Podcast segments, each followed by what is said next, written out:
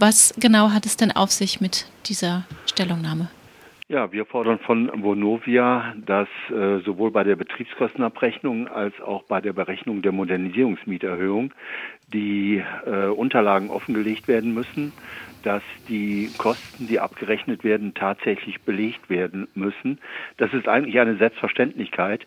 Bei Vonovia ist es nur deshalb schwierig, weil es dort ein völlig unübersichtliches Firmengeflecht gibt und es relativ schwierig ist für die Mieter und damit auch für die Vertreter der Mieter, die örtlichen Mietervereine, ähm, zu überprüfen, ob diese Kosten tatsächlich entstanden sind.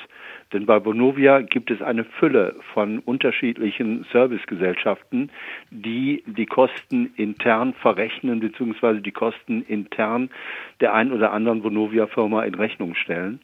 Und äh, hier fordern wir als Deutscher Mieterbund, hier muss Transparenz her.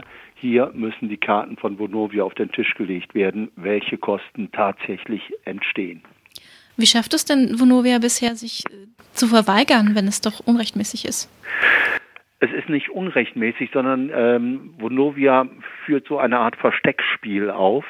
Das heißt, äh, die tatsächlichen Kosten, die über die Betriebskostenabrechnung den Mietern in Rechnung gestellt werden können, die tatsächlichen Modernisierungskosten, die dann zu einer Mieterhöhung führen können, sind nicht so ohne weiteres zu ermitteln, weil es nicht einfach so ist, dass eine externe Firma Kosten in Rechnung stellt, die Vonovia weitergibt, sondern hier werden Kosten von einer Vonovia-Firma zur anderen Vonovia-Firma berechnet. Und ähm, die, ja, den Geldfluss, soweit denn Geld fließt, nachzuvollziehen, ist extrem schwierig. Mhm.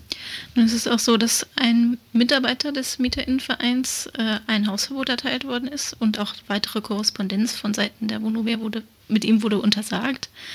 Begründet wird es mit einer Äußerung des Beraters in einem Interview mit Radio Dreigland. Was halten Sie von diesem Vorwurf und dem Vorgehen? Ja, wir halten es für völlig unakzeptabel, ähm, dass Vonovia einem Vertreter eines Mietervereins quasi ein Hausverbot erteilt, der darauf pocht, dass diese Mieterrechte, die ich eben beschrieben habe, durchgesetzt äh, werden. Ähm, also, um es deutlich zu sagen, das Hausverbot äh, erscheint uns unsinnig zu sein.